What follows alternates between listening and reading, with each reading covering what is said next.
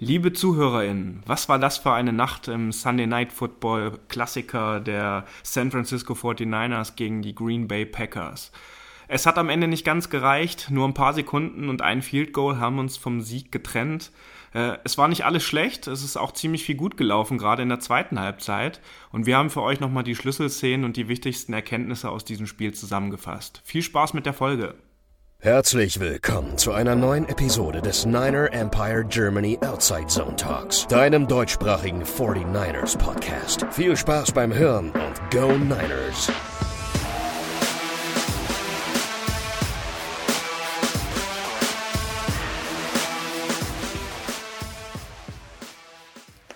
Hallo zusammen und herzlich willkommen zu einer neuen Ausgabe vom NEG Outside Zone Talk. Irgendwie verrückte Nacht gewesen. Der Lars ist heute mit bei mir dabei. Und Lars, ich würde erstmal die erste Frage an dich stellen. Wie fühlst du dich denn jetzt nach dieser Nacht eigentlich? Wie ist deine Gefühlslage? Bist du ausgeschlafen? Konntest du überhaupt einschlafen? Und äh, wie ergeht's dir jetzt? Ja, es war tatsächlich äh, sehr, sehr schwierig. Äh, also danke erstmal, äh, dass ich dabei sein darf und heute auch mal äh, quasi in der Gastrolle ähm, hier bin ja, wie gesagt, also ich habe wenig geschlafen. Ich habe auch die ähm, 22 Uhr Spiele fast noch zu Ende geguckt und dann nur ganz kurz die Augen zugemacht vor dem Spiel und das dann durchgängig äh, verfolgt. Parallel auch noch äh, die Wahlergebnisse natürlich im Auge gehabt. Ich glaube, da war das Endergebnis dann auch irgendwann um 4.30 Uhr da. Äh, das habe ich dann auch noch mitgenommen und äh, habe dann, glaube ich, zwei oder drei Stunden geschlafen und bin dann zur Arbeit gefahren. Äh, habe mich jetzt hier vor der Aufnahme auch noch mal ein Stündchen aufs Ohr gehauen, äh, weil ich ziemlich kaputt war und äh, ja, ich weiß nicht, äh, ich habe mich auf jeden Fall den ganzen Tag bei der Arbeit äh, ein bisschen geärgert, muss ich sagen, äh, weil ich diese Niederlage äh, für sehr, sehr vermeidbar äh, gehalten habe oder auch immer noch halte. Und äh, ich immer wieder an einige Szenen, über die wir gleich sicherlich sprechen werden, äh, des Spiels zurückgedacht habe und ähm, ja, da immer ausgemacht habe oder immer zu dem Schluss gekommen bin, äh, dass das irgendwie nicht hätte sein müssen. Äh, aber ja, je länger ich jetzt auch drüber nachdenke, desto mehr überwiegt auch ein bisschen die Freude, dass man da so ein spannendes, schönes Spiel noch gesehen hat jetzt in der Nacht, dass sich das irgendwo auch ein bisschen gelohnt hat, diese Aufholjagd. Und äh, ja, wir können es nicht ändern. Wir haben jetzt eben noch 14 Spiele und äh, hoffen wir mal, dass es besser wird. Aber über alles andere wollen wir jetzt ein bisschen genauer reden. 30 zu 28 hieß es am Ende für die Packers gegen uns und du hast es gerade gesagt, extrem spannendes Spiel, äh, NFC-Klassiker. Und ich hatte es auch ehrlich gesagt, letzte Saison hat vielleicht auch nicht den, den Anschein gegeben oder da gab es eigentlich die Möglichkeit großartig dazu. Aber ich muss sagen, die letzten drei, vier Minuten stand ich auch wirklich in meinem Wohnzimmer vor dem Fernseher und äh, konnte es dann gar nicht mehr richtig erwarten. Und bei dem Touchdown dann von Juice äh, leider etwas zu früh, da werden wir auch gleich noch drüber sprechen. Also ist es wirklich auch mit mir durchgegangen. Also es war wirklich so wie in der 2019er Saison, wo wir ja auch ziemlich viele viele Spiele hatten, die in den letzten, in der Two-Minute-Warning dann auch entschieden wurden oder mit den letzten Sekunden. Diesmal halt leider nicht auf unserer Seite. Aber was ich auch extrem schön fand, Levi Stadium wieder voll gewesen. Also es war ja nicht komplett ausverkauft, wie man gesehen hat. Da waren ja immer noch ein paar Plätze frei. Aber die Lautstärke und das Feeling, und das haben ja auch die Spieler mitgenommen, das war schon wieder mal ein richtig schönes Football-Erlebnis. Absolut, ja. Ich finde es auch immer sehr schön, dass wenn dann diese Primetime-Spiele sind in San Francisco oder jetzt in Santa Clara, äh, dass es da am Anfang auch noch hell ist. Ne? Ich glaube, das ist ja auch in ganz wenigen ähm, Stadien der Fall. Das gibt dem Ganzen irgendwie auch immer noch so ein anderes Gefühl, wenn dann diese Abenddämmerung anbricht während der Spiele, ähm, während der meisten Nachtspiele äh, in den äh, anderen Zeitzonen ist es ja meistens dann direkt schon dunkel.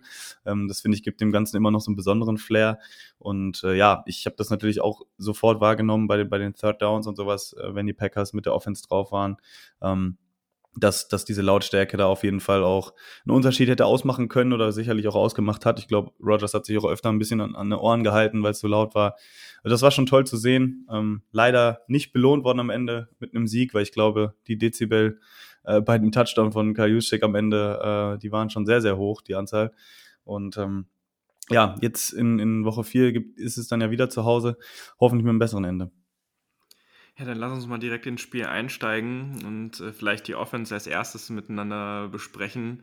Da war ja ähnlich wie beim Spiel äh, bei den Detroit Lions äh, und äh, auch äh, bei den Eagles in der ersten Halbzeit nicht ganz so viel los. Um es genau zu nehmen, wieder erst mit der Two-Minute-Warning mit einem äh, muss man ja auch sagen, mit einem echt sehr, sehr guten Return von äh, unserem mittlerweile sechsten oder siebter äh, Running Back müsste das eigentlich gewesen sein, äh, wenn man das äh, mal in der Reihenfolge sieht, mit Cannon, der 67 äh, Yards äh, dadurch erlaufen hat und überhaupt die Möglichkeit äh, nochmal gegeben hat, dass wir da mit einem Touchdown auch vor der Halbzeit nochmal scoren konnten. Und da ist dann Trey Lance auch wieder aufs Spielfeld gekommen und ähm, hat ja äh, erst äh, sein, sein fünfter Snap müsste es gewesen sein in der NFL jetzt äh, mittlerweile erst, hat er halt gegen äh, die Eagles dann ja auch äh, keinen Snap bekommen und ähm, hat es aber wieder ordentlich gemacht. Zwei Snaps überhaupt nur gespielt, ein Laufspielzug in die Endzone gelaufen, der andere war dann in der zweiten Halbzeit, wenn ich mich nicht irre.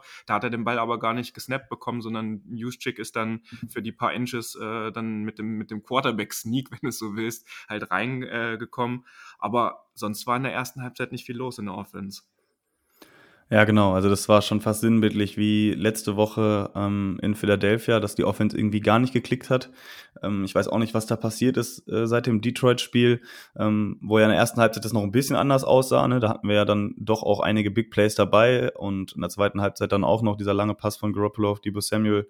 Ähm, das sah sehr, sehr flüssig aus. Da war ich auch überrascht in, in Woche eins Und äh, ja, dem Zeitpunkt, wo dann gegen Detroit auch das Spiel dann irgendwie ein bisschen enger wurde und man den Ball da ein paar Mal hergeschenkt hat beim Onside-Kick, ähm, ist da seitdem irgendwie ein bisschen Sand im Getriebe gewesen und äh, ich kann mir auch nicht so ganz erklären, woher das kommt. Also ich fand gestern äh, hat die Offense total äh, ja, unsynchron gewirkt. Das, das waren viele kleine Fehler, äh, die dabei waren. Ob es dann Garoppolo war, der dann einmal off war bei einem Wurf. Ich glaube, in der ersten Halbzeit hatte er, glaube ich, bei einem kurzen äh, dritten Versuch ähm, George Kittle dann äh, ja nicht überworfen, aber glaube ich ziemlich inakkurat dann daneben geworfen, wodurch wir dann panten mussten. Ähm, dann der erste Run von Trey Sermon, äh, nachdem ja Kyle Juszczyk der Leadback war, da müssen wir vielleicht gleich auch nochmal kurz drüber sprechen, ähm, der war auch ziemlich schlecht. Ich weiß gar nicht, wer da ähm, die Protection nicht richtig gesetzt hat. Ich glaube, Alex Mack war es oder Daniel Brunskill, ähm, wo Sermon dann einen Lauf für minus drei Yards macht, was dann eben dazu geführt hat, dass die Packers äh, die gesamte erste Halbzeit lang und auch noch ein bisschen darüber hinaus ähm, ja unser Laufspiel so gut wie gar nicht respektiert haben.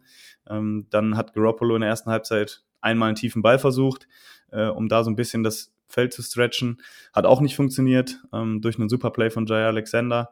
Ähm, ich weiß nicht, wie du es gesehen hast, David, aber äh, für mich in der Situation jetzt kein großer Fehler von Jimmy Garoppolo.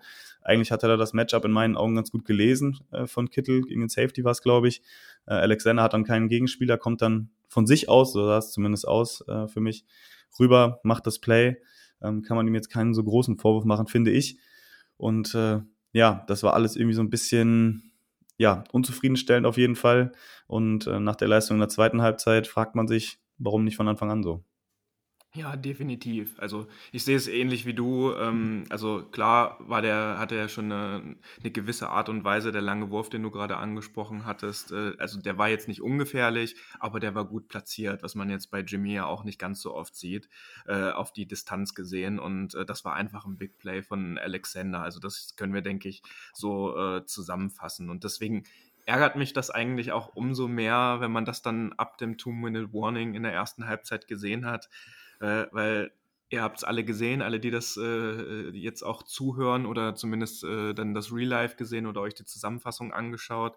Die Packers haben dann 17 zu 0 geführt und ähm, hätte man da nur einen Touchdown, nur ein Field Goal in dieser Zeit gemacht, okay, das ist jetzt ein bisschen Leserei, dann wäre das Spiel wahrscheinlich anders ausgegangen und da waren ja dann auch in der zweiten Halbzeit dann auch einfach noch andere Spiele äh, oder andere Schlüsselszenen halt mit dabei.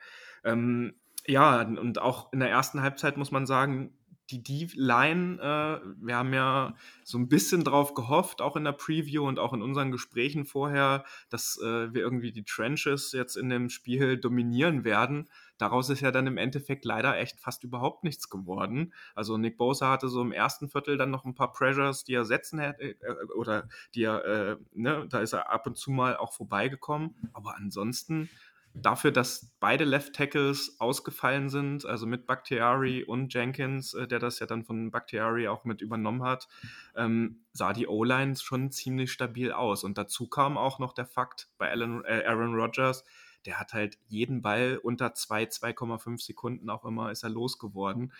da sind unsere, ist unsere D-Line halt auch, über in den Zeitraum überhaupt nicht hingekommen. Und das äh, hat sich leider dann auch bis zum Ende des Spiels äh, darüber hinweggezogen. Ja, es ist so ein bisschen äh, die eigene Medizin, glaube ich, die Kyle Shanahan da äh, ja, zu schmecken bekommen hat. Äh, ich erinnere mich auch an die 2019er Saison, wo bei uns äh, Joe Staley und Mike McGlinchey auch, glaube ich, mal gleichzeitig ausgefallen sind und wir genau so eine Offense aufgezogen haben. Ne? Wirklich fast nur kurze Pässe, ähm, viel Play-Action, viele Quick-Releases, sogar RPOs, glaube ich, hatten wir drin, äh, viele Screens, ähm, sodass die gegnerischen D-Lines da irgendwie gar nicht ja, durchkamen. Und genauso war das gestern bei uns auch. Aaron Rodgers war natürlich auch noch unglaublich akkurat dabei. Das kennen wir ja nicht anders. Ähm, Davante Adams auch ein super Spiel gemacht. Ich glaube, 12 oder 13 Catches gehabt äh, für 132 Yards. Ähm, gegen jeden Cornerback, glaube ich, mindestens einen Catch gemacht gestern. Und ja, äh, die 49ers hatten, ich habe hier noch die Statistik äh, vom PFF, gestern nur insgesamt sieben Pressures, ähm, nachdem, glaube ich, Armstead allein in den ersten zwei Spielen 16, 15 oder 16 hatte ist das schon sehr, sehr wenig, ähm, nachdem wir das ja auch so als Key-Matchup ausgemacht hatten. Ähm, Bowser mit zwei und die kamen ja, glaube ich, beide im ersten Quarter zustande. Ähm, hatte da sogar die meisten bei den Niners. Ähm, dann noch Kinlaw, DJ Jones, Armstead, das war dann auch der Sack gleichzeitig der einzige. Und Samson Ebukam ähm, mit den weiteren Pressures. Das war insgesamt einfach äh, zu wenig auch, ne? Auch wenn die Packers dann jetzt viele Plays hatten, die sehr, sehr kurz waren, bei den wenigen Plays, wo dann Rodgers mal ein bisschen äh, länger in der Pocket verharrt ist und äh, sich dann ein bisschen längere Spielzüge entwickeln mussten, war auch wenig Druck da. Ne? Also wenn man jetzt an die Pässe denkt, kurz vor Schluss, ähm, wo die Packers noch, glaube ich, 33 Sekunden oder so auf der Uhr haben, äh, wo dann zweimal Adams gefunden wird. Ähm, da hat Rodgers einfach zu lange Zeit und äh, mir ist es auch aufgefallen, mehrfach jetzt auch schon in den Spielen, äh, dass vor allem, wenn Nick Bosa nicht drauf ist, äh, ist meistens Sangsum Ebokam sein äh, ja, Backup, sage ich mal, dass der wirklich sehr, sehr wenig Land sieht. Ne? Also ja, Lukas. Da kam nichts. Genau, ja. Lukas Pesendorf hat es eben auch nochmal in unserer Podcast-Gruppe angesprochen, dass er wirklich mit keiner guten Technik spielt. Er hat viel Power, viel Speed, ähm, aber jetzt keine richtigen Moves. Also der, der dritte äh, Tackle der Packers, äh, tut mir leid, der Name ist mir gerade entfallen, müssen wir vielleicht gleich nochmal nachgucken. Hat ein sehr, sehr gutes Spiel gemacht, aber äh, hat Samsung Elbokam auch wirklich in seiner Brusttasche gehabt. Das, ähm, ja, muss man vielleicht nochmal gucken, ob man, äh, ob man ihn vielleicht nochmal irgendwie anders einsetzt, weil ähm, bis jetzt für mich, äh, ja, hat sich seine Verpflichtung nicht so richtig rentiert. Man hat ja gehofft, dass er so als Speedrusher zusammen mit, mit D. Ford da ein bisschen äh, Druck ausüben kann. Das haben wir bis jetzt gar nicht gehabt und äh, ich hoffe, dass es in den nächsten Spielen ähm, besser wird. Äh, man darf gespannt sein, inwiefern da jetzt irgendwelche Adjustments getroffen werden. Äh, das war gestern wirklich ähm, ja keine so gute Leistung der D-Line. Nichtsdestotrotz muss man sagen, hat uns äh, die Defense äh, gerade zum Ende des zweiten Viertels oder Mitte des zweiten Viertels ja doch dann aber auch im Spiel gehalten. Es hätte ja durchaus auch noch mehr Punkte für die Packers rasseln können. Also wenn man sich nochmal an den äh, Turnover an Downs äh, dann erinnert mit dem äh, mit dem äh, Drive dann, der dann leider in einem Punt an der, an der Mittellinie irgendwie geendet ist, der ja auch zumindest fraglich war, ob man an der Stelle halt punten muss oder ob man dann nicht doch weitergeht, der dann im Gegenzug halt äh, dann doch auch zu dem, äh, zu dem Touchdown äh, von, äh, von zu dem zweiten Touchdown-Pass von Rogers auch geführt hat, war halt irgendwie so ein, muss man schon sagen, schwieriges Spiel. Also, äh, und ähm, weil du es vorhin auch angesprochen hattest, ähm, das wirkte in der ersten Halbzeit auch ein bisschen, äh, nicht planlos, aber das Spiel von Kai Shanahan ohne so einen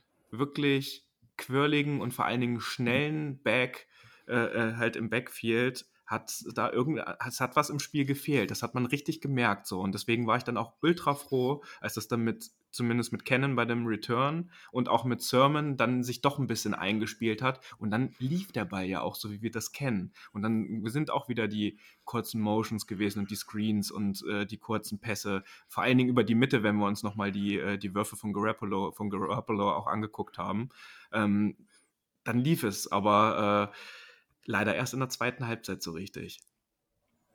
Ja, das war sehr auffällig, ne? Und äh, ich hatte es ja eben schon angesprochen, gut, dass du es nochmal äh, aufgreifst, ähm, dass wir wirklich ins Spiel gegangen sind mit Kai Juszczyk als, als Starting Running Back, der, glaube ich, auch den ersten Carry bekommen hat. Ähm, dann haben wir noch einen Inside Run gesehen äh, über George Kittle. Ähm, dann haben wir mehrere Szenen gesehen, ähm, ich glaube, vor dem Touchdown von Brandon Ayuk war es, äh, wo wir nochmal rangekommen sind was übrigens auch ein sehr schöner Wurf von Jimmy Garoppolo war. Äh, bei Third Down äh, sieht er das 1 gegen 1 Matchup, hat sogar, glaube ich, Druck im Gesicht und ähm, ja, gibt seinem Receiver da die Chance, äh, das Play zu machen.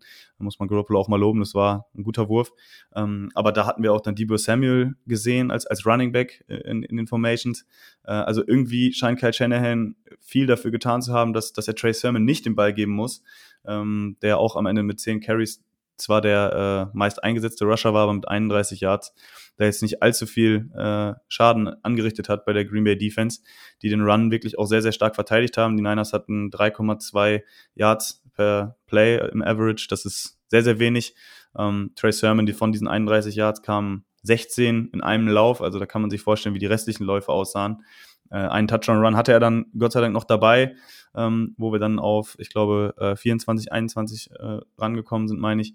Ähm, das ist okay, das muss man mal äh, beobachten, wie das weitergeht. Was ich mich frage ist, ähm, wir haben ja auch immer gesagt, dass, dass diese ganzen äh, Running Backs in Kyle Shanahans System so oder so gut funktionieren und ich finde, dass das in den letzten Wochen äh, so ein bisschen, ja, äh, verloren hat an äh, Gewicht, diese These. Ne? Also seitdem Raheem Mostert da jetzt nicht mehr dabei ist und auch in der letzten Saison dann Jeff Wilson ähm, und dann diese Backup-Running-Backs wie Jermichael Hasty oder so reinkamen, hat man schon einen enormen Drop-Off gesehen. Und das war jetzt letzte Woche der Fall, das war auch äh, diese Woche der Fall, fand ich, ähm, dass, dass dieses Laufspiel, was ja dann oft auch vorbereitend ist für unser weiteres Spiel, so gut wie gar nicht funktioniert hat.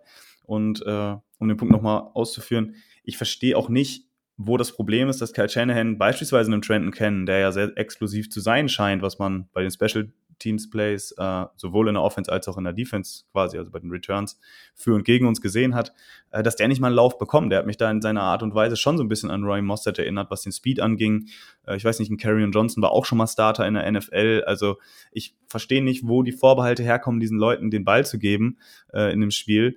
Ähm, zumal ja bei Trey Sermon scheinbar schon irgendwelche Dinge noch vorgefallen sind, keine Ahnung, ähm, ihn so ein bisschen zögerlich laufen haben lassen. Ich habe das ein paar Mal gesehen, dass er so einen Zwischenschritt dabei hatte.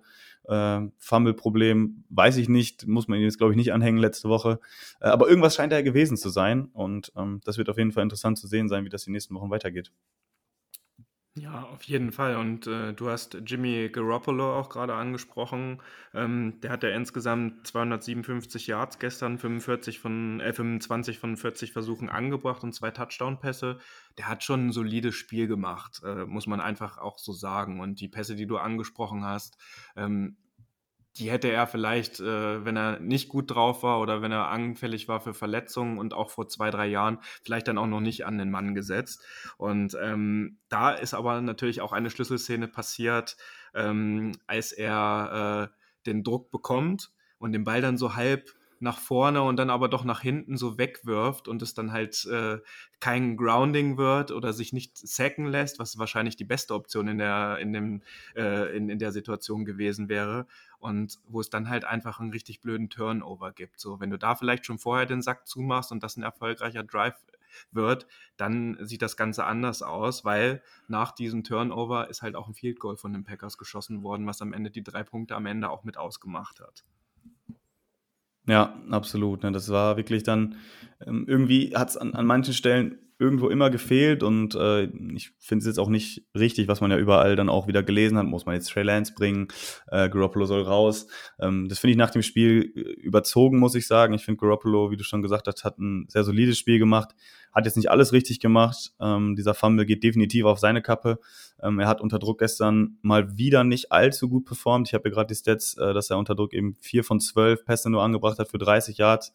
Äh, einen Touchdown, eine Interception. Äh, den Touchdown hatte ich ja eben positiv hervorgehoben.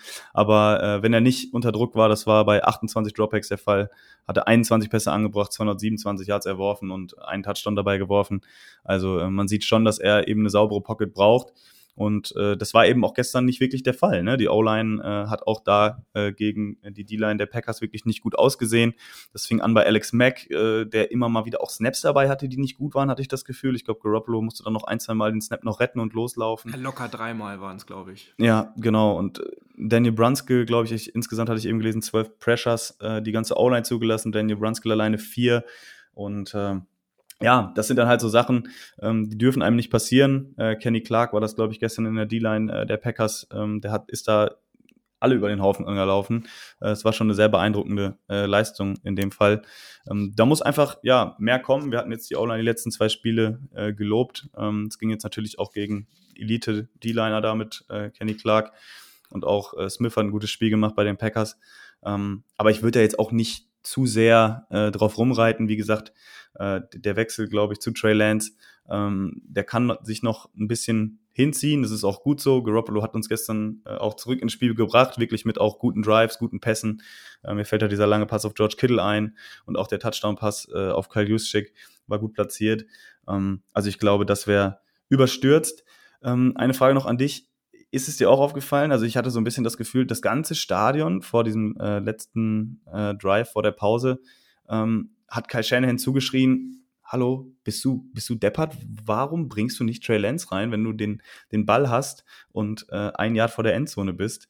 Ähm, das gleiche in der Situation, wo man da gepantet hat beim vierten und eins an der Mittellinie. Ähm, ich weiß nicht, glaubst du, dass das Kalkül war von Shanahan oder dass er wirklich dann irgendwie aus der Situation raus erst gemerkt hat, oh, ich könnte ja noch Trey Lance bringen, der kann ja auch selber laufen. Also nee, ich glaube nicht, dass äh, Kyle Shanahan der Typ ist, der sich da von so äußeren Einflüssen äh, quasi in seinem äh, Playbook dann auch beeinflussen lässt. Also das glaube ich nicht. Ähm, das wird schon vorher, also das hat man ja auch bei dem Spielzug gesehen. Er hat die, er hat eigentlich alle äh, Receiver auf die rechte Seite gestellt. Alle haben irgendwie schon damit gerechnet, dass Trey Lance vielleicht läuft. Aber dann sind ja Mac und äh, Trent Williams mit seinem Monster-Block, den er da oder den, den äh, ich weiß gar nicht, das muss ein Corner gewesen sein auch, ne, wahrscheinlich, ähm, oder ein, ein Inside-Linebacker, den er dann durch die halbe Endzone äh, halt gefeuert hat, damit Trey Lance da in Ruhe in die Endzone reinlaufen konnte. Aber ich glaube schon, dass das Kalkül war. Und genauso dann auch der zweite Snap, wo er Lance gebracht hat. Alle rechnen damit, dass er den Ball bekommt und selbst läuft. Ja, und nix war, er hat den Ball nicht mal angefasst und Juszczyk äh, macht halt die paar Inches dann äh, für den neuen First Down. Also das sind genau diese Dinge, mit denen Shanahan, glaube ich, spielt. Und ich glaube nicht, dass er sich da beeinflussen lässt. Aber ich würde vielleicht noch, äh, weil die Zahlen ja auch nicht lügen, O-Line vielleicht abschließen. Wir hatten in den letzten, in den ersten beiden Spielen äh, gerade mal einen Sack zugelassen äh, gegen Garoppolo Buffalo. Jetzt waren es gestern ganze vier an der Zahl. Ne? Also das macht sich dann in den Zahlen doch bemerkbar. Und ähm, was aber vielleicht noch eine ganz erfreuliche Entwicklung ist, das hatten wir auch lange Zeit in San Francisco nicht. Wir haben jetzt äh, achtmal in Folge, wenn wir in der Red Zone waren, auch einen Touchdown erzielt. Also eine richtige Red Zone Offense geworden, jetzt innerhalb der letzten Spiele, saisonübergreifend. Und das ist doch auch mal eine schöne Serie, die man jetzt wahrscheinlich nicht so lange in San Francisco gesehen hatte. Ja, es ist interessant, weil ich hatte dann gestern auch äh, während des Spiels in ein paar Gruppen dann wieder gelesen, oh, unsere Red Zone Offense wieder und äh, ich glaube, da war diese Statistik gar nicht so präsent. Ähm, das, äh, der letzte Drive vor der Pause, der, der wirkte halt auch so ein bisschen hölzern, ne? Das waren ja auch viele Plays. Ich glaube, da hat es dann nur auch noch in der Endzone eine PI gezogen, ähm, wodurch dann sich einige Plays angehäuft haben und das so ein bisschen äh, stumpf wirkte, wie wir da versucht haben, den Ball äh, reinzuhämmern schon fast und äh, erst dann beim Third and Goal, kurz vor Schluss, dann wirklich Trey Lance auch aufs Feld kam und das wie so eine Erlösung wirkte, als er dann auch den Touchdown erzielte. Ähm, ja, das ist schon wirklich sehr, sehr gut, weil ich glaube, das ist auch eine Sache gewesen, die, die man ja Cal Shanahan lange äh, angehangen hat, dass er da mit seiner Red Zone Offense so ein bisschen Probleme hat, weil dann das Feld eben enger wird und er diese, diese Receiver nicht mehr frei, äh, freischemen kann.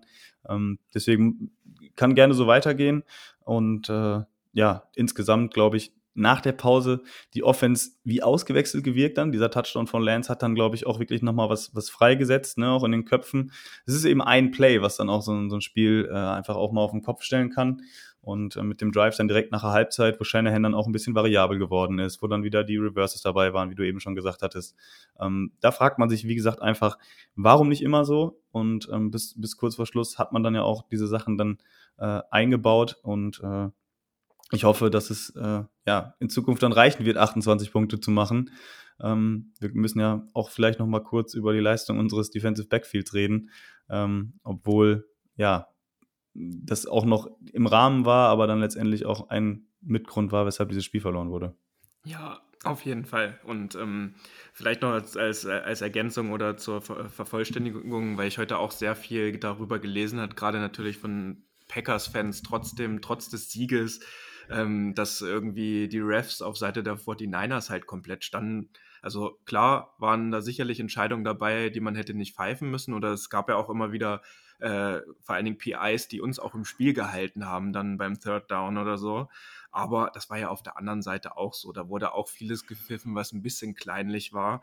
Und ähm, das ist vielleicht auch so diese Szene, wo Adams dann in die Zange genommen wurde und ähm, diesen harten Hit einstecken musste da hat es halt mal funktioniert. Ansonsten war es mit unserer Secondary, auf die du ja wahrscheinlich äh, hauptsächlich hinaus möchtest, aber auch äh, Fred Warner, muss man mal sagen, der hatte jetzt gestern nicht sein bestes Spiel oder war nicht auf dem Level, wie wir ihn sonst kennen. Also weil er ja auch, äh, hatte er eine PI oder zwei sogar? Ich weiß es gerade gar nicht, nee, nur eine war das, ne? Die, wo er direkt. Ja, eine PI war. und dann am Ende den Catch ähm, zugelassen. Aber da habe ich heute auch gleich von ihm gelesen, Leute, ähm, ne, wenn Leute auf mich zukommen und sagen, das war ein Fehler, da bin ich der letzte Mensch, der nicht sagt, äh, irgendwie da bin ich äh, nicht dran schuld gewesen. Das war nicht mein bester Tag und äh, ich werde äh, in mich gehen und ich werde es im nächsten Spiel halt wieder besser machen.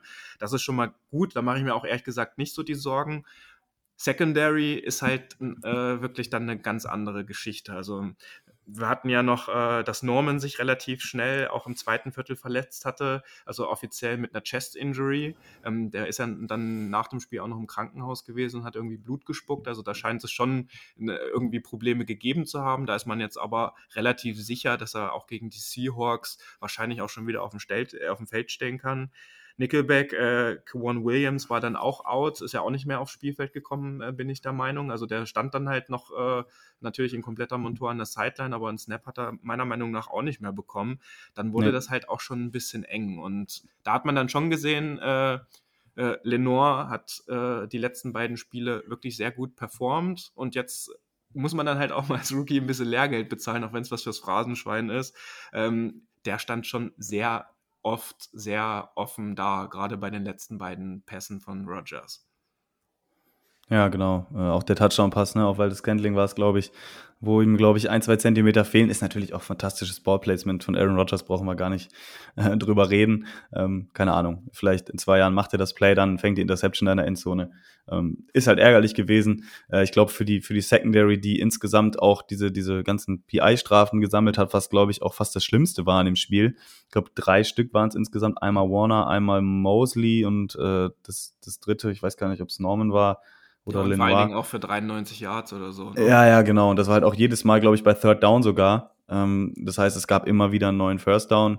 Ähm, ich glaube, zwei der drei Strafen muss man nicht geben, weil der Ball auch von Rodgers sehr, sehr weit geworfen war. Und ich weiß nicht, ob es diese Uncatchable-Regel noch gibt, aber mein Stand ist eben, wenn der Ball überhaupt nicht fangbar war, dann äh, ja, gibt es auch keine PI. Ähm, ist ärgerlich, dass diese Strafe nicht mehr reviewable ist, äh, aber da wissen wir auch, dass das sowieso kaum äh, Ertrag gebracht hat. Von daher äh, glaube ich, müssen wir uns auch nicht beschweren. Wir haben dann ja auch ein, zwei Calls bekommen, äh, die man nicht unbedingt hätte geben müssen. Ich glaube, da war auch ein PI-Call dabei gegen Ayuk oder so, ähm, den man nicht unbedingt hätte pfeifen müssen, dann diese Tripping-Strafe. Und ich glaube auch eine Roughing the Passer Strafe, äh, Strafe gegen den Safety oder den Cornerback äh, der Packers, äh, die auch ein bisschen überzogen war, würde ich mal sagen. Deswegen äh, waren die Refs, finde ich, auf beiden Seiten jetzt nicht äh, überragend, aber jetzt auch nicht, äh, haben jetzt auch nicht spielentscheidend eingegriffen. Ähm, deswegen muss man mal gucken. Ich hoffe, dass es in der Secondary ähm, sich langsam lichtet, das Lazarett, äh, dass Norman spielen kann, äh, dass äh, Quan Williams hoffentlich fit ist. Weil ich glaube, dass das gestern auch ein Problem war, dass eben diese ganzen Spieler dann, äh, Dante Johnson, glaube ich, war auch zeitweise noch drin und hat auch direkt einen Catch zugelassen, ähm, dass die halt auch die ganze Zeit ihren Spot wechseln mussten. Ne? Wenn du dann quasi dann wieder als Outside Cornerback aufläufst und dann wieder im, ähm, im, Slot, ist glaube ich auch nicht so nicht so einfach dann und äh, war natürlich auch gegen einen super Receiver mit äh, Devonta Adams und einem super Quarterback. Nur das Problem ist eben, dass es nicht einfacher wird mit Russell Wilson, DK Metcalf, Tyler Lockett äh, und Co. Ähm, Glaube ich, warten da ähnliche Kaliber jetzt nächste Woche. Äh, ich, ich weiß nicht, hast du eine Lösung? Ich wurde heute auch schon ein, zwei Mal gefragt, was, was hast du für Ideen, was sollen wir machen in der Secondary? Ähm, mir fällt nicht viel ein. Das Einzige, was ich sagen kann, ist äh, hoffen, dass, dass die Spieler, die man jetzt aktuell unter Vertrag hat, einfach noch einen Schritt nach vorne machen und äh, ja, Leistung zeigen. Na, also wenn man sich jetzt nochmal Lenore anguckt, äh, da glaube ich schon, dass der seinen Weg gehen wird und dass der diese Saison extrem viel dazulernen wird. Aber man sieht dann, dass da aktuell noch Grenzen sind und eins steht, glaube ich, fest und da sind wir uns einig und alle, die dem Podcast wahrscheinlich gerade auch zuhören, wäre Jason Verrett halt fit gewesen, dann wäre das Spiel vielleicht oder sehr wahrscheinlich sogar anders ausgegangen, zumindest was die Coverage in der Secondary halt angeht. Und deswegen sollte man, glaube ich, jetzt nicht, ähm, weil wir haben heute auch gesehen, es finden noch Trades statt. CJ Henderson äh, äh, wechselt das Team. Ähm, vielleicht geht noch was über einen Trade. Also die 49ers hatten ja extra vor äh, Saisonbeginn nochmal ein bisschen äh, Verträge umstrukturiert, um noch ein bisschen Backup Cap Space für solche Entwicklungen zu haben. Äh, ist jetzt nur die Frage, passt das mit dem Running Back Core so weiter? Werden die Leute wieder fit? Ne? Also äh, Jeff Wilson ist ja jetzt noch bis Woche 6 mindestens draußen aufgrund äh, der Liste, auf die er gesetzt wurde. Und ähm, Mostert wird ja diese Saison überhaupt nicht mehr spielen, das wissen wir ja alle. Oder geht man da jetzt lieber auf Cornerback äh, und äh, macht halt was für die Secondary? Und ich finde schon, dass man da wahrscheinlich nochmal zumindest die Fühler ausstrecken sollte, was, da, was es da am Markt gibt, um da auch nochmal einen soliden äh, Veteran halt zu holen ja, ein Name, der da ja immer rumgeistert und auch äh, von Lukas äh, oft erwähnt wird, ist ja, ist ja Stefan Gilmore natürlich. ähm, ist, glaube also wenn ich äh, sagen müsste, für wen man jetzt eher tradet, weil CJ Henderson ja auch äh, sicher äh, im Gespräch war, irgendwo man sich da auch sicher Gedanken gemacht hat, ähm, ist natürlich noch ein entwicklungsfähiger Corner. Ähm, aber ich glaube, äh, für unsere Situation wäre es tatsächlich irgendwie besser, wenn man dann noch einen stabilen Veteran äh, verpflichten könnte, der jetzt über dem Niveau ist von Drake Kirkpatrick oder, oder auch einem Josh Norman. Ähm, der ist tatsächlich aber wirklich äh, aktuell echt ganz gut gemacht hat. Ich war überrascht. Er hat ja auch den Start bekommen ähm, anstelle von Lenoir am Anfang, was dann ja nicht so lange gedauert hat, bis er dann verletzt raus musste, leider. Ähm, ja, aber ich glaube, dass da so ein bisschen Veteran-Präsenz äh, nicht schaden kann, äh, dieser jungen Gruppe, ähm, weil da jetzt, sage ich mal, diese Last zu verteilen auf einem Cornerback, der selber, ich glaube, Henderson ist 98er äh, Jahrgang, also jetzt 23, 24 Jahre alt, ähm, da dann jetzt einem diesen, das wäre dann wahrscheinlich der Cornerback One-Spot anzuvertrauen, äh, der bei den Jaguars jetzt nicht die beste erste Saison hatte und dann direkt so viel, äh, ja, tragen muss, sage ich mal, weiß ich nicht, kann funktionieren, äh, wäre aber ein großer Gamble und wir haben jetzt den Preis auch gesehen. Der ist, äh, glaube ich, recht günstig insgesamt, aber wenn man bedenkt, dass die 49ers jetzt auch nicht mehr allzu viel Picks haben, ähm, vielleicht auch zu teuer gewesen. Er ist ja auch noch im Rookie-Vertrag. Er war aber recht früher Pick. Ich glaube, du hast eben gesagt, viereinhalb Millionen haben wir noch frei äh, an Cap Space. Ähm, Wäre da, glaube ich, schon eng geworden. Deswegen mal abwarten, was sich vielleicht auch mit Richard Sherman ergibt. Ähm, ja, und sonst eben hoffen, dass die eigenen Spieler da äh, ja, einen Schritt nach vorne machen und äh, eben zeigen, warum die 49ers äh, denen das Vertrauen geschenkt haben. Äh, glaubst du, Embright Thomas hätte noch äh, eine Chance? Der hat zumindest alles dafür gegeben, äh, nicht aufgestellt zu werden am Anfang. Ne? Aber ich meine, wenn man sich jetzt mal äh, zwar auf einer anderen Position Jamar Chase anguckt, der hatte halt auch ne, eine richtig wacke äh, Preseason und hat jetzt wie viel vier Touchdowns in den drei Spielen gemacht und für 280 Yards oder so und ich weiß es nicht. Also ich finde schon, dass man da vielleicht noch auch noch mal ein bisschen schauen sollte und durchrotieren sollte. Ähm, wir sind nicht bei jedem Training mit dabei. Wir wissen auch nicht, wie er sich da präsentiert. Und ähm, ich denke mal, äh, da wird äh, die Miko Ryans halt auch die Person äh, natürlich in Zusammenarbeit mit dem Coaching-Stuff in der Secondary äh, aufs Feld schicken, wo er davon ausgeht, dass die halt die beste Option aktuell bei den 49ers sind. Also wäre natürlich schon gut, vor allen Dingen für äh, das Draft-Kapital, was man für den halt ausgegeben hat, so, ne? Und äh, aber äh, ein Selbstläufer ist es halt auch nicht. Ja, absolut. Ähm, wo wir bei, bei Leuten sind, die ja so ein bisschen scheinbar im Blockhaus sind, bei Kai Shanahan. Äh, positiv zu erwähnen auf jeden Fall Brandon Ayuk gestern. Äh, vier Catches gehabt, den einen Touchdown eben äh, gehabt äh, in Gibt der Red Selbstvertrauen, Zone. ne? Genau, und hat auch 60 Snaps gespielt. Ne? Also war bei den meisten Offensive Snaps als Starter auf dem Feld. Das heißt, er hat jetzt scheinbar auch Trent Sherfield, der glaube ich nur zwei oder drei Snaps bekommen hat, äh, wieder überholt im Death Chart. Und äh, ja, da sollten wir in Zukunft, äh, glaube ich, wieder einiges erwarten können. Ähm, also auch an die Fantasy Owner, Brandon Ayuk könnt ihr, glaube ich, tief aus eurer Bank mal herauskramen und vielleicht auch wieder aufstellen. Ich habe ja auch gehört, äh, dass bei den Seahawks die Cornerbacks nicht allzu gut gespielt haben sollen, aber da werden wir dann wahrscheinlich in der Preview drüber sprechen. In meinem und, Team ist äh, Ayuk auch am Start, ja. Ja, wird jetzt wieder auf jeden Fall eine Option, glaube ich. Ne? Also der wurde jetzt auf jeden Fall überall gebancht und jetzt hat er Punkte gemacht. Also ist, äh, glaube ich, ein bisschen undankbar gewesen für die meisten. Ja, Lars, Schlüsselszenen des Spiels. Wir hatten äh, den Fumble von Jimmy, wir hatten die miserable Offense in den ersten 28 Clockminuten der ersten Halbzeit. Ähm, wir hatten äh, unsere Secondary und dann kam natürlich die letzte Schlüsselszene, der Touchdown oder beziehungsweise das fehlende Zeitmanagement kurz vor Schluss. Wir hatten es schon gesagt, Kayusche kriegt den Pass durch die Mitte von Garoppolo unter Druck und äh, kriegt dann auch Yards after Catch mäßig noch richtig was hin. First Down hätten wir gehabt. Äh, macht man den? Muss man den machen in der Situation oder bleibt man dann doch äh, vorher liegen? Kajuschek, äh, der geht durch, oder? Ja, also ich glaube, Kajuschik würde ich an der Stelle jetzt keinen Vorwurf machen. Also wenn du halt auf dem Platz stehst und die Chance hast, einen Touchdown zu machen und merkst, ich habe hier jetzt auch, also er hat sich den ja auch richtig erkämpft, ne? Also ist, er hat sich da, glaube ich, auch gegen ein, zwei Leute reingeschmissen. Äh, ich glaube, aus Instinkt machst du das dann nicht. Das ist, glaube ich, auch was anderes als dann letztes Jahr. Ich glaube, Todd Gurley war es für die Falcons.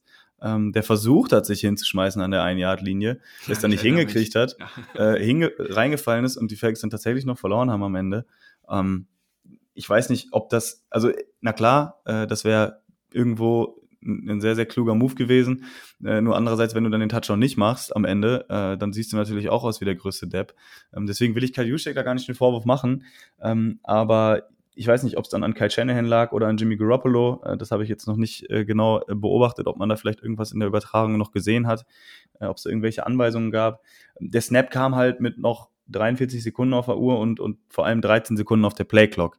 So, und da hätte man sicherlich noch sieben, acht Sekunden runternehmen können. Und wenn man bedenkt, dass äh, Aaron Rodgers dann den Ball spiked, und sich auch wirklich beeilen musste und nur noch drei Sekunden hatte, ähm, dann wären diese Sekunden sicherlich äh, Gold wert gewesen.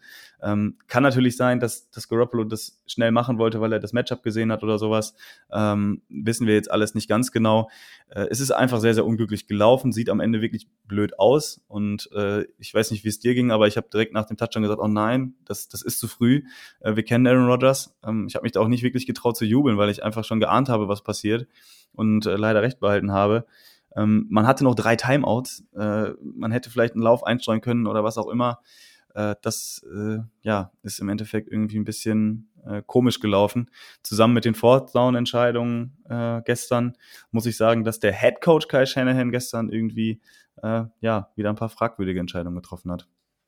Tja, und ob die Defense dann auch, äh, natürlich steht da Aaron Rodgers und das haben wir vielleicht auch noch gar nicht hervorgehoben, äh, das Playcalling, gerade der Offense der Packers von LaFleur, äh, war schon auch sehr stark gestern, muss man sagen. Die waren absolut vorbereitet auf unsere Defense und haben uns das Leben schwer gemacht und haben genau äh, die Punkte angespielt, äh, die äh, letztendlich auch dazu geführt haben, dass das Spiel so ausgegangen ist. Auch bei den letzten beiden Pässen ähm, waren ja nochmal zwei äh, mittelweite Würfe von äh, Rogers, sodass wir dann halt in, oder dass die Packers dann halt auch wirklich in der Field Goal Range auch äh, noch ganz easy halt getroffen haben. Weil das Field Goal hatte ich jetzt auch nicht das, äh, das äh, im Gefühl, dass das verschossen wird, weil sie ja dann doch auch einen sehr guten Kicker haben. Wobei ich da gerade äh, in unsere Gruppe auch ein Bild reingeschickt hatte. Es, es geht gerade auf Twitter rum, äh, wie knapp Dante Johnson tatsächlich dran war, diesen Kick zu blocken. Also da haben, hat wohl ja, wirklich. Das habe ich aber in der Tat auch gefehlt. gesehen, aber als er dann in der Luft war, ist das ja dann auch egal. Aber stimmt, ja, er war sehr, ja. sehr, äh, sehr, sehr nah dran. Das ist mir auch aufgefallen während des, äh, während des Snaps quasi. Aber da kannst du dann halt auch nichts machen. So, ne? Ja. Und äh, ich muss zusammenfassend sagen, ich hatte trotzdem eine richtig geile Footballnacht. Ähm, und äh, das sah ja nach den ersten Minuten überhaupt nicht so aus. Und bei mir hat es echt so diese Lust auf eine richtig geile Saison noch ein Stück mehr weit geweckt es wäre natürlich gut gewesen, wenn wir jetzt auch 3 and 0, so wie die Rams und auch die Cardinals gegangen wären. Und ähm, ich sag mal so, jetzt am Wochenende gegen die Seahawks, und das werden wir in der nächsten Folge ja auch nochmal thematisieren, ich glaube, die Seahawks stehen mehr unter Druck als wir. Ja, absolut. Also wir haben jetzt die Chance zu Hause, die Seahawks ähm, mit einem Rekord von 1-3 dastehen zu lassen. Äh, ich kann mich nicht daran erinnern, dass seitdem ich Football gucke, und das sind jetzt auch schon ungefähr zehn Jahre, dass die Seahawks mal so schlecht in die Saison reingestartet sind unter Pete Carroll und Russell Wilson. Ähm, das wäre schon eine dicke Ansage. Äh, die Rams und Cardinals spielen gegeneinander, also äh, man wird dann mindestens wahrscheinlich Platz zwei innehaben in der Division. äh, wenn man dieses Spiel gewinnt. Und äh, das wäre auf jeden Fall wichtig, bevor man dann auf die Cardinals trifft. Und äh, ja, wie du schon sagtest, also diese Weltuntergangsstimmung, äh, die jetzt zum Teil gemacht wird, äh, dass eben auch gesagt wird, ja, man sollte die Saison abhaken, äh, Lance bringen, äh, wir sind kein Contender mehr. Ähm, das kann ich verstehen, so aus der Wut raus oder aus der, aus der Frustration nach dem Spiel äh, sind das eben so Aussagen, die man dann trifft. Ähm, aber da sollten wir wirklich die Kirche im Dorf lassen, glaube ich. Ähm, wir haben jetzt gegen ein super Team verloren, das zwar in Woche eins ein bisschen neben sich stand, äh, aber wir haben gestern auch gesehen, dass die Lions, gegen die die Packers dann ja gewonnen haben und wir auch, ähm, jetzt auch nicht nur äh, aus, aus Müllspielern bestehen und da irgendwie äh, kein Football spielen können. Die hätten, wenn nicht das Field Goal von Justin Tucker gewesen wäre, auch mal kurz gegen Lamar Jackson und die Ravens gewonnen, äh, die davor wiederum gegen die Chiefs gewonnen haben. Äh, also ich glaube, wir müssen da uns ein bisschen zurückhalten, obwohl die Packers jetzt im Vorhinein aufgrund der ganzen Ausfälle auch ein bisschen schwächer geredet worden sind. Ähm, wahrscheinlich sogar schwächer. Klar von uns äh, unterschätzt worden sind. Ja, definitiv, sagen, ne? definitiv. Ich muss ich auch sagen, ich bin da auch mit einer anderen Erwartung äh, reingegangen dann tatsächlich. Ähm, aber das muss man dann auch einfach mal anerkennen, dass so ein Gegner auch eben auch Football spielen kann, äh, eine gute Leistung abgerufen hat, sehr gut eingestellt war. Und äh, ich glaube, mit so einem Aaron Rodgers äh, und, und ja, so, einer, so einem offensiven System äh, kann es auch für Green Bay wieder sehr weit gehen. Und man darf eben auch nicht vergessen, dass die jetzt auch zweimal tief in den Playoffs waren. Und das ist ein Spiel, das kann man verlieren. Äh, niemand wird wahrscheinlich undefeated gehen diese Saison, äh, vor allem nicht, wenn es 17 Spiele sind. Und äh, ich kann auch dann mit dieser Niederlage noch leben. Äh, sage auch, äh, man hat gesehen, dass wir in der Lage sind, auch gegen den Gegner noch zurückzukommen. Das war mir wichtig. Und äh, ich glaube nicht, dass man da jetzt den äh, Teufel an der Wand malen sollte, die Saison abschreiben sollte. Ähm, wir haben auch gesehen, dass wir mit Jimmy Garoppolo in der Lage sind, so ein Spiel noch äh, zu wuppen. Und äh, ja, schauen wir mal, wie es gegen die Seahawks aussieht. Ähm, aber mir hat jetzt, wenn ich immer länger drauf schaue, dieses Spiel doch mehr Mut gemacht, als dass es mir irgendwie ja die Lust genommen hat oder dass ich sage, oh Gott, oh Gott, äh, da geht gar nichts mehr diese Saison. Und das sagt Lars Riedenklau, der immer ein sehr äh, kritischer Mensch gegenüber äh, den 49ers ist, was ja auch gut so ist. Und das sollte uns doch alle auch positiv stimmen, äh, liebe Faithful. Ähm, lasst uns einfach dieses Spiel mitnehmen und lasst uns versuchen am Wochenende dann, das werden wir in unserer Preview ja nochmal ein bisschen genauer besprechen, dass wir da einfach mal ein komplettes Spiel in der Offense und Defense abliefern. Und dann sind wir auch bei den Seahawks oder zumindest beim Heimspiel gegen die Seahawks guter Dinge, dass wir da ein gutes Matchup haben und äh, äh, die Division vielleicht dann auch noch ein bisschen weiter auf den Kopf stellen können. Ja, Lars, ich glaube, das war's für das Spiel äh, gegen die Packers. Ähm, ich glaube, vergessen haben wir nichts. Die wichtigen, wichtigsten Punkte haben wir angesprochen. War mir auch noch mal, hat mir auf der Seele gebrannt, da auch noch mal drüber zu sprechen, weil ne, heute Morgen dann ins Bett gelegt, äh, noch drei Stunden, aber man konnte die erste halbe, dreiviertel Stunde überhaupt nicht einschlafen, weil man noch ein bisschen unter Adrenalin war. Ähm, das äh, hat gut getan. Und dann würde ich sagen, äh, wünsche ich dir noch einen wunderschönen Abend, lieber Lars. Ja, vielen Dank. Also die Gefühlslage kann ich auch äh, nur teilen, so ging es mir auch. Und äh, ja, so langsam bessert es sich. Wir gucken auf das nächste Spiel. Und äh, ja, ich wünsche dir auch noch einen schönen Abend und äh, ja, wir hören uns dann wieder zur Preview. Ne? Macht's gut, Go Niners. Dann habt noch äh, einen schönen weiteren Tagesverlauf, wo auch immer ihr gerade diesen Podcast hört. Und wir hören uns zur Preview zum Spiel gegen die Seahawks. Ciao! Das war der Niner Empire Germany Outside Zone Talk. Streamt und abonniert uns auf allen gängigen Kanälen unter ad 49 ersempire GER.